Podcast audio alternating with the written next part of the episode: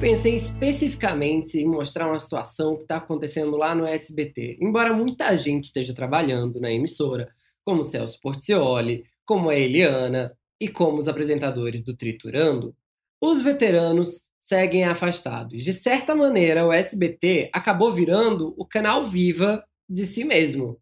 Eu explico.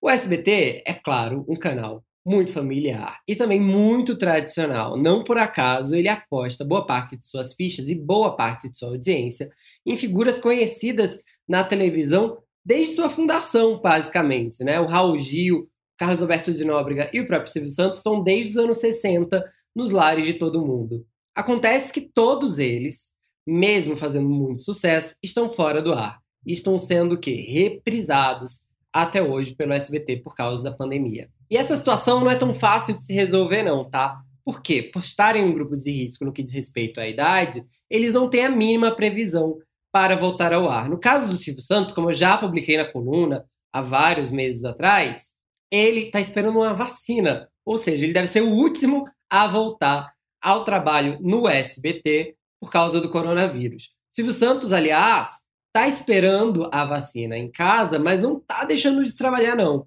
As constantes mudanças de horário e de nome do Triturando falam por si. O Silvio está dando os pitacos dele na programação do jeito que pode. Já o Carlos Alberto de Nóbrega e o Raul Gil já tentaram voltar ao trabalho de todas as maneiras. Não conseguiram ainda. O máximo que o Raul Gil conseguiu foi gravar alguns merchans ali para o seu programa, que continua sendo reprisado, e também o mesmo se aplica a Carlos Alberto de Nóbrega, que grava algumas cabeças para as reprises da Praça é Nossa, de sua casa. Olha, pelo menos até setembro, todos devem continuar fora do ar. No SBT, muita gente aposta que a tendência é que eles não voltem ao ar ainda esse ano, que fique só para 2021. Nesse sentido, como profissionais, deve ser muito frustrante ficar em casa, recebendo seu salário, não trabalhando, mas ao mesmo tempo é um alívio para os espectadores saber que eles estão protegidos.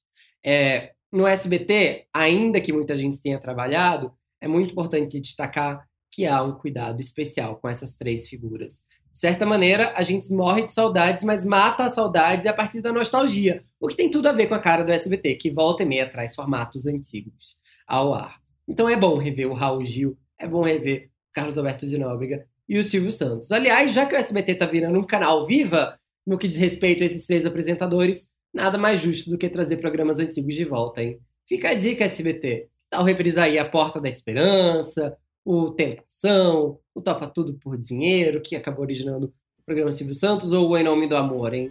Podia ser divertido assistir isso. É isso. Eu fico por aqui e a gente se vê muito em breve no UOL. Você fica pelo UOL, tá? Fui!